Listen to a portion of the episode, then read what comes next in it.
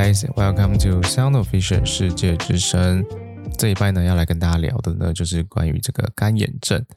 那其实，在 EP 十五的时候，已经有先跟大家聊过一次了。不过最近呢，因为刚好呃有有一堂课呢，他这两个礼拜呢，都是在讨论这个有关于干眼症的一些机转啊，或者是说呃一些对不同疗法的一些探讨啊，还有一些比较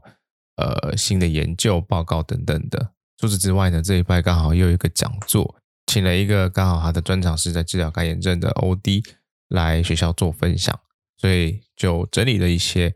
想说可以来跟大家聊聊。那不过大家不用担心，就是内容呢比较不会是一些很艰涩的，但是会，但是今天这一集呢会稍微再专业一点点。好，那这个干眼症这个东西呢，其实它的。机转挺复杂的，虽然从结果来看的话呢，好像大家就觉得说啊，不就是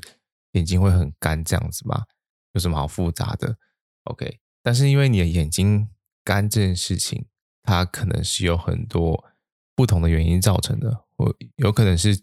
一个原因，有可能是呃复数个很多不同原因掺杂在一起，所以有时候你在治疗上是要考量的点会比较多一些。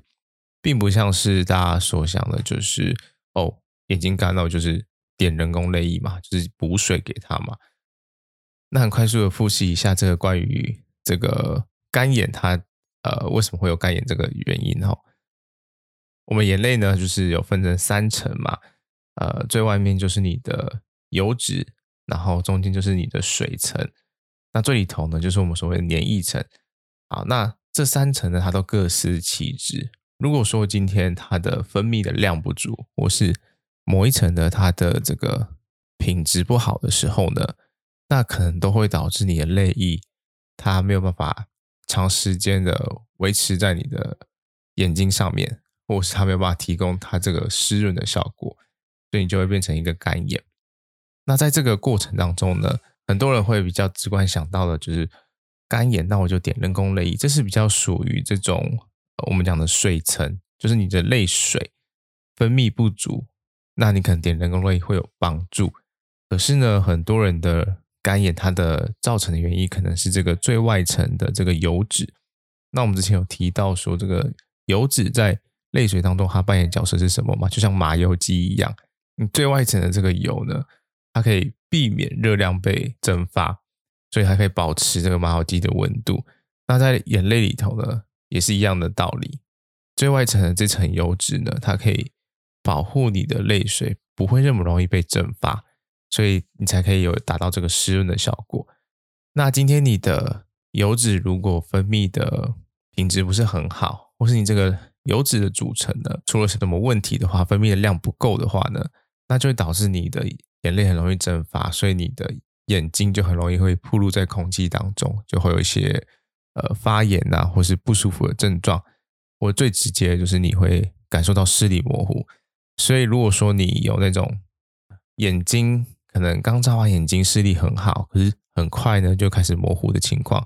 这个有可能并不是你的度数造成的问题，而是你的就是泪水的分布有问题，就有可能是干眼症的一个一个症状出现了。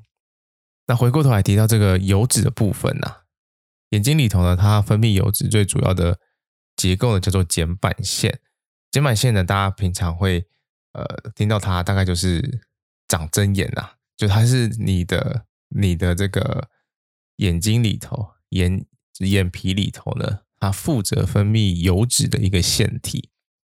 那这个油脂呢，它或是你这个睑板腺呢，它如果功能缺失的话呢，它就可能会导致你的干眼症会越来越严重。所以在临床上呢，我们称它为这个睑板腺失能，哈，就英文的简称叫 MGD。不一定说所有的干眼症都会有这样的问题，但是目前就是一些临床的数据来看的话呢，很多的干眼症都会伴随着这个 MGD 的问题。如果说你今天只有去处理干眼，就是我就是眼睛干，我就只有给你泪水，只给你人工泪液或者什么的，但是你没有去处理这个。啊，睑板腺失能，你没有去处理这个睑板腺失能问题的话呢，那这个恶性循环还是会一直存在着，所以你眼睛还是会一直会觉得很干。所以这个是他们目前在临床上都会特别去提到的，就是这个 MGD 的这个这个问题有没有去做处理哦？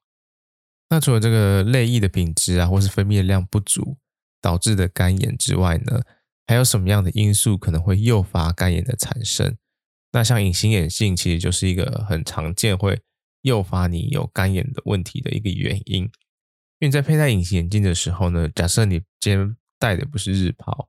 你戴的是这个常戴式的周抛或是月抛，甚至是年抛，那你在清洁不好的情况下，可能都会导致你的这个角膜会有一些摩擦、刮伤什么的。那这样的东西呢，都其实会刺激这个所谓的发炎反应，那它才会，它就会。把你导入一个干眼的恶性循环当中，所以隐形眼镜算是一个会导致你这个有干眼的一个很严重、很很大的一个主因。那即便今天你戴是日抛，也是会有这样的可能。然后哦，这边给大家跟大家跟大家提一下，就是我觉得他们在临床上有一个，就是那天来演讲来分享的这个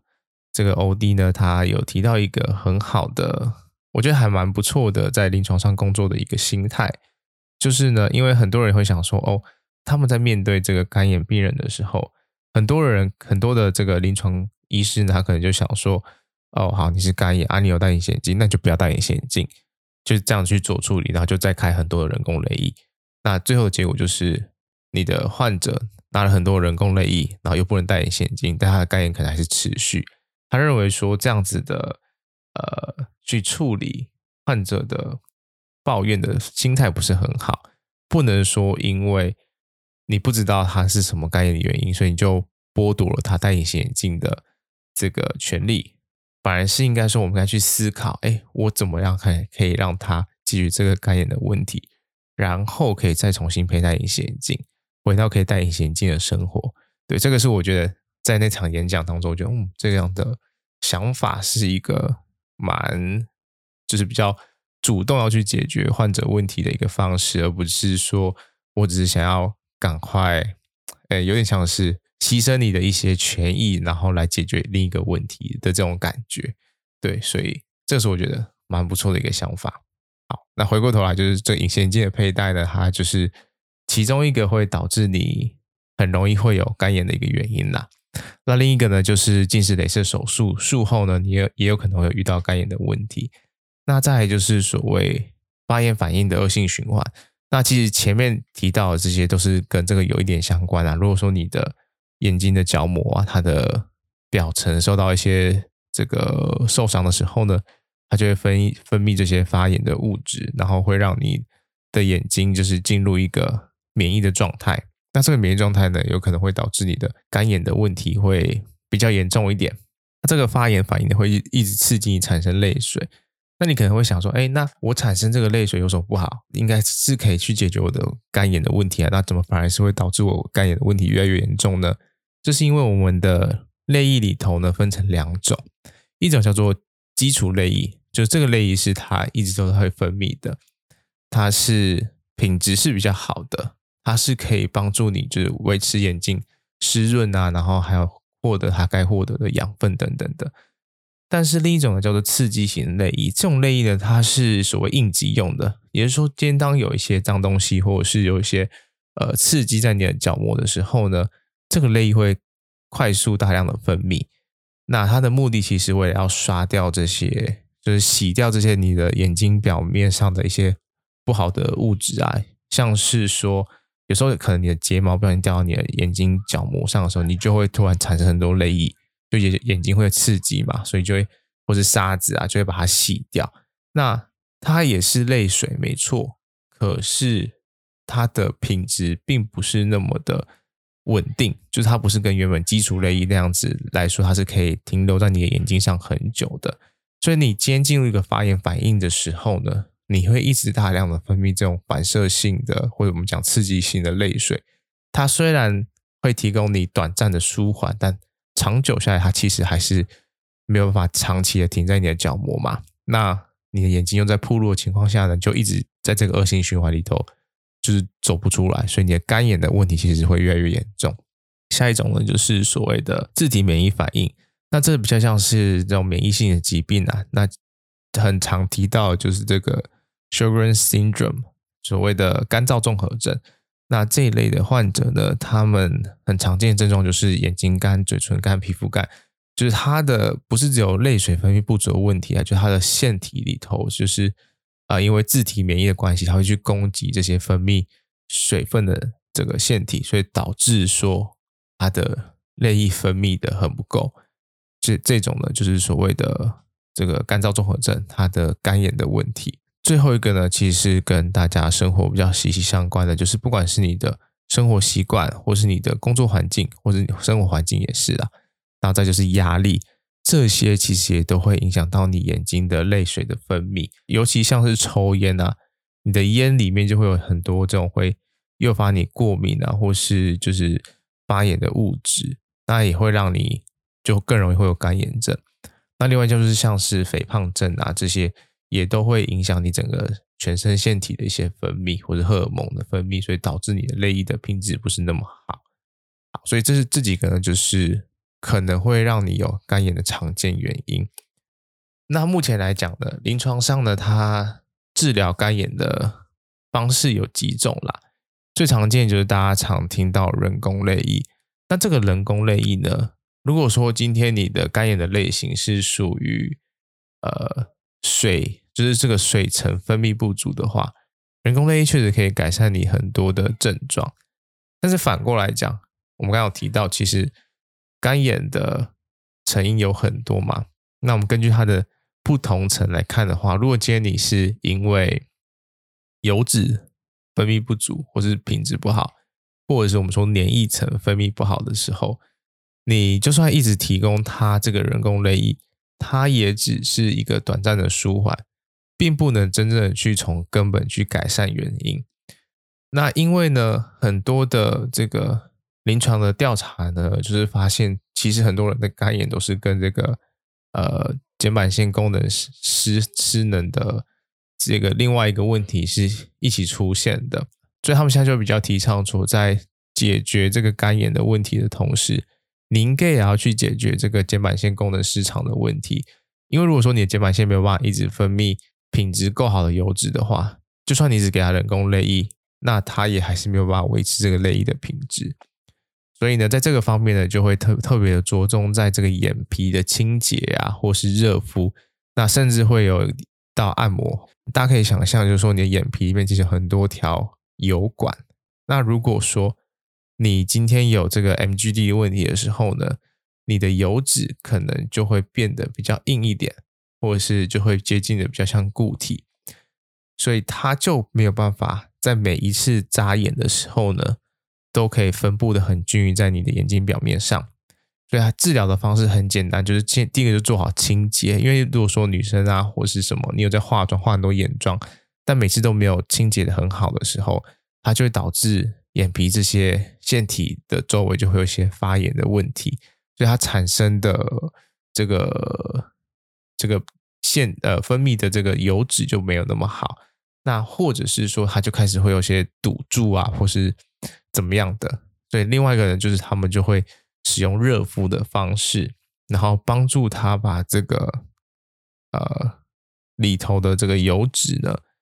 把它就像是融化了，然后变得比较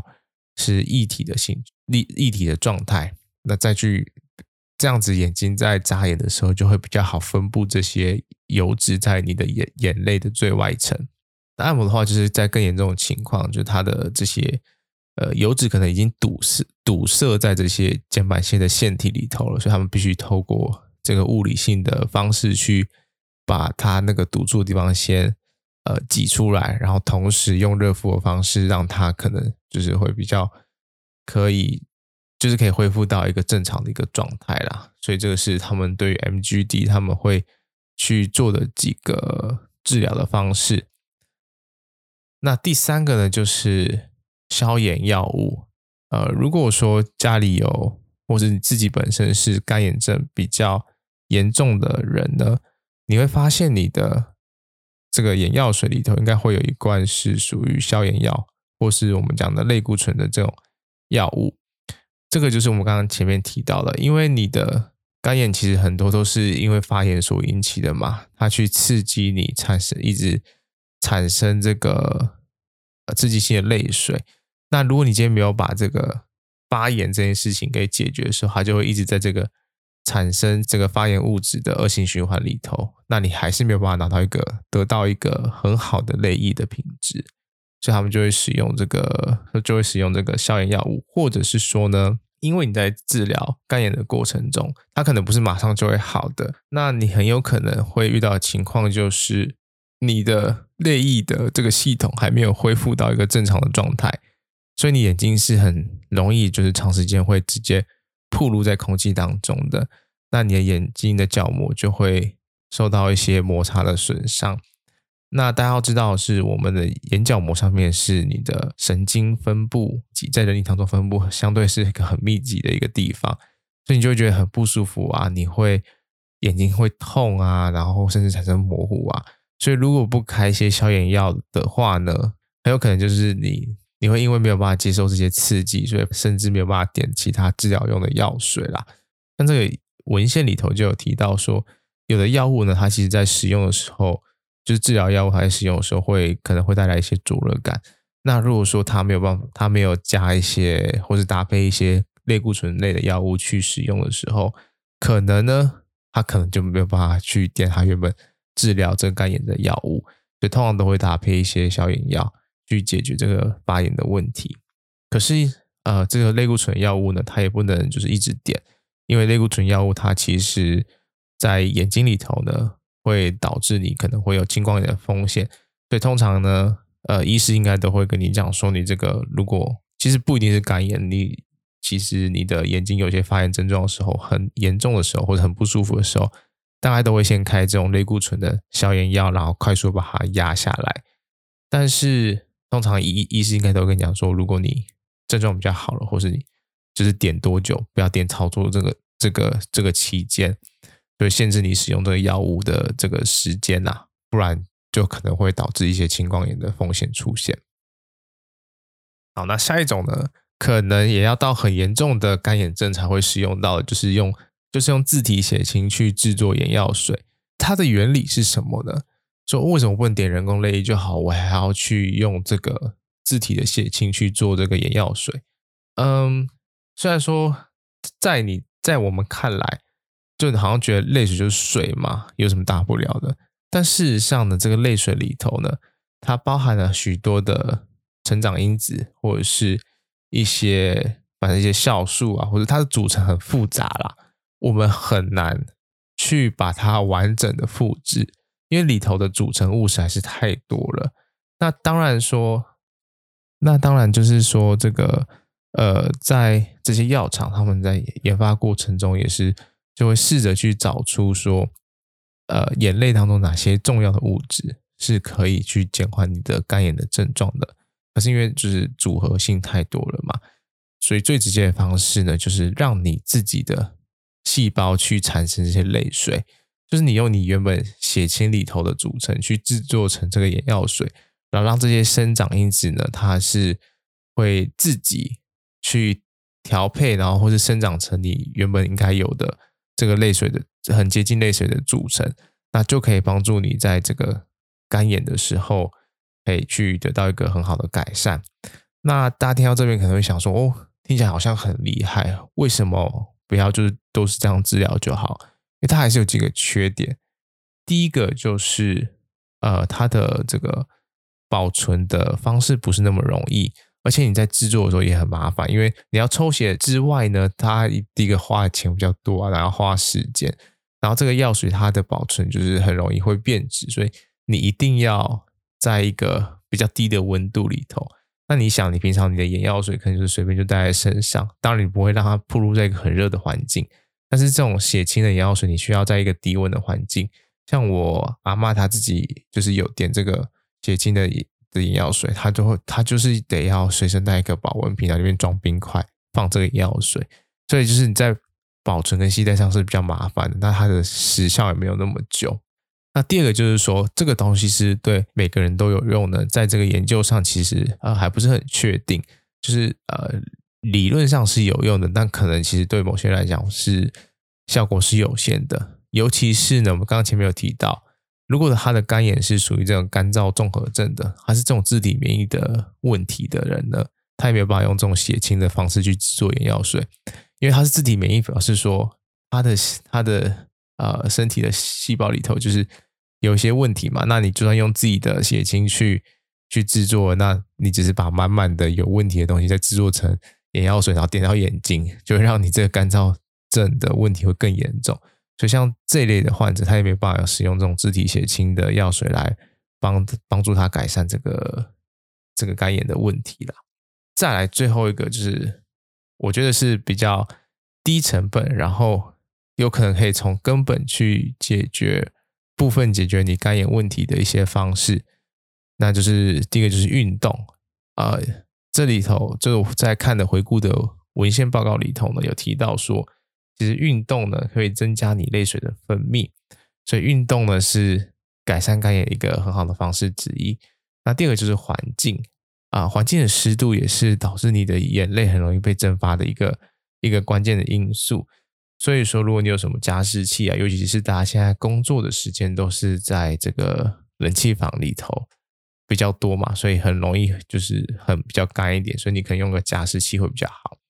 那再来就是说，你在看电脑的时候，因为我们在看这些电子荧幕的时候，你在眨眼的品质上会是比较差的。那在这个比较差的情况下呢，第一个是你的泪液的分布会比较不好，就是没有那么的完整。那第二个就是你在眨眼的同时，其实也是在刺激你的眼睑，就是你的眼皮里头的这个睑板，去有点像是呃挤出它的油脂啊。那如果说你在眨眼的这个完整度不够，或者眨眼次数不够，尤其是在看电脑荧幕的时候，就会导致你的油脂的分泌不够，所以就是眨眼也是一个问题。所以适时的休息，就是也是改善你干眼一个很好的方式。那再来，我觉得有一个比较有趣的就是舒压。在我看到的这个文献报告里头，有特别提到一个，就是压力其实跟干眼也是有相关的。他们发现了，就是他们透过一些问卷或是测出压力指数比较高的人呢，他的干眼的情形也会比较明显，就是有干眼的问题的人也比较多，所以这两个是有相关的。所以你只要做一些会舒压的事情，很简单就是深呼吸，因为你深呼吸会去刺激你的副交感神经的系统，会让你的身体比较放松。那这样子也可以某程度的上去改变你的，这去改善你的干眼的问题。那或者是。呃，就是去解决压力这一端，因为他们前面还有提到一个，就是你的睡眠品质不好的人，干眼的问题会比较严重，代表说在心理的状态上，对于你的干眼也是有一定的影响的，所以这个也是大家平常可以，就是你看透过深呼吸、腹式呼吸法，就可以改善你干眼的情形。虽然呃，我不觉得说可以完全的改善啊，不过就是不过起码应该可以得到一点点改善啊。那最后一个就是饮食的部分。今天你身体分泌的很多的腺体呀，品质好不好，其实是跟你的作息，就刚刚提到那些，还有你的就是本身身体的营养够不够会有关嘛。包括你吃的食物也都会有关。如果说你今天的饮食很不健康啊，都是吃什么油炸或者什么都是不好的油脂或是呃高热量的东西的时候呢，你身体自然产生的腺体的品质会没有那么好。那这边就跟大家提三个，呃，我在这个这些报告里头那个看到是大家可能比较容易取得的东西，然后又是对你的泪液有帮助的。第一个呢就是花青素，那花青素呢它是一种抗氧化物。那日常生活中呢，你从这个花椰菜还有蓝莓，那或者是它有特别提到一个叫做 marqueberry，就是呃，我有去查中好像叫马基莓吧，但我是在台湾好像没有什么特别看到。它有点类似蓝莓，但是它里头含的花青素的量是最高的，就是跟蓝莓或者是其他的水果比起来，它的花青素含量是最高的，所以这个是帮助你改善干眼的其中一个好的食物。那第二个呢，就是 Omega 三，之前也有提到，就是这个深海的鱼油，这个鱼油呢，它可以让你的这个分泌的油脂是比较好的。那另外一个叫做 Omega 六呢，它通常是出现在一些比较不好的油脂哦。这个是我们上课的时候教授提到的，就是因为在美国这里，他们很很喜欢吃一些甜甜圈啊，或什么，或是玉米糖浆。那这里头呢，就是它的 Omega 六的比例就很高，然后 Omega 三的比例就比较少一点，所以他们就会发现他们的这些这个。像是干眼啊，或是其他问题就特别严重，所以现在就会提，他们就会比较提倡，就是你要多摄取这些呃深海鱼啊，这里头可能会有这个 Omega 三，那或者是你可以用额外补充的方式，就是吃鱼油，然后来增加你的 Omega 三的含量，降低 Omega 六的这个这个比例，那就可以让你的身体产生一些，就是可以获取一些比较好的油脂。那最后有一个是里头提到，就是蜂王乳。那蜂王乳呢？它里头会有一个特别的蛋白还是酶？那好像就是跟你的自然产生类体当中其中一个一个重要的物质，那是可以改善你的干眼症状的一个重要的物质。所以蜂王乳也是里头特别提到的一个一个食品啦。但这个可能大家不太可能会一直吃它，感觉有点甜哦。好，以上呢就是跟大家分享这个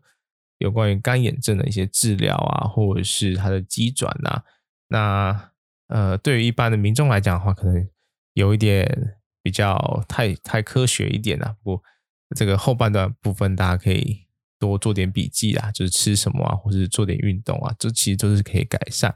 那但是说，如果你如果你的家里有这个干眼比较严重的人呢，的家人啊，或是自己本身，你可能稍微了解之后，再去跟医师讨论说你的治疗方式啊，或者是你要怎么去改善，可能会更有概念一点。所以就是给大家参考。好，那这个礼拜呢，我的这个大部分时间真的就都花花在读书上面啊，就是稍微呃拉高了我的阅读的比例，再拉高一点，然后然后呃就是希望说自己可以在课堂上。有办法跟老师有更多的讨论，啊成效还不错，所以觉得还感觉还蛮好的。然后跟这个美国同学呢，就是也是有了更多的交流啦。然后他礼拜五的时候呢，就带我们去这个亚洲的超市，对，然后总算是买到了一些比较像样的蔬菜了啊，真的，对，也不是说这些蔬菜都不好吃啊，像。我觉得像是什么洛梨啊，或者是一些呃甜椒啊，这些其实都还是不错，呃，蘑菇也不错啦，对。但是就是有些东西就是在这边当地的超市比较难买到嘛，像什么豆腐啊，我还买了什么杏鲍菇，对，不知道怎么在这美国超市没什么看到杏鲍菇，对。然后它再有再就是一些面食，因为他们可能会有的面就是意大利面嘛，就是比较没有像。台湾的一些意面啊，或是关东面什么的，反正就是我们去亚，就是去亚洲超市啊，茶啦茶，这里买不到无糖茶，就一般超市买不到无糖茶，都是一些很奇怪口味的茶，对，但是果汁倒是蛮多的，对，果汁蛮好喝的，所以我就去亚洲超市就买到了一些茶、麦茶等等的。好，然后在这个我昨天也是一样，就是去这个超市的过程路程路途中就。听一些音乐，然后突然发现自己的听力真的是大要进，因为开始以前听这个英文歌的时候，歌词就大概就是不会特别认真去听的啊，按认真听的时候，当然就是可以听得懂一些。但我昨天突然发现，就是说，呃，就是已经可以很自然，就是可以去抓得到这些歌词当中在讲的东西了。对，但至于口说的部分呢？对，我就很常跟我的这个同学聊这件事情。反正只要是到了下午，或是刚上完一堂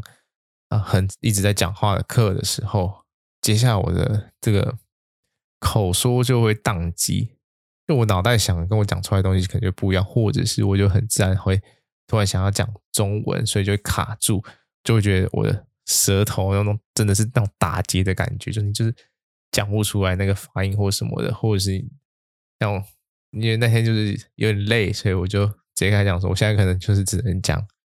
这个单字啊，或是词，就是整单纯的词，或者可没办法去构成一个完整的句子，真的很像那种很很多那种喝醉酒的人，然后 开始讲话就是一段一段一段，没有办法串成一个句子那种感觉，对，蛮好笑，蛮蛮好笑的。所以以上呢，这就是我这个礼拜的一些在这里的心得，对，还是还是不错啦，慢慢的越来越上手的，可以有很多的交流，跟可以用不同的方式去学到更多不同层面的东西啊。好，以上呢就是这一班要跟大家分享的内容。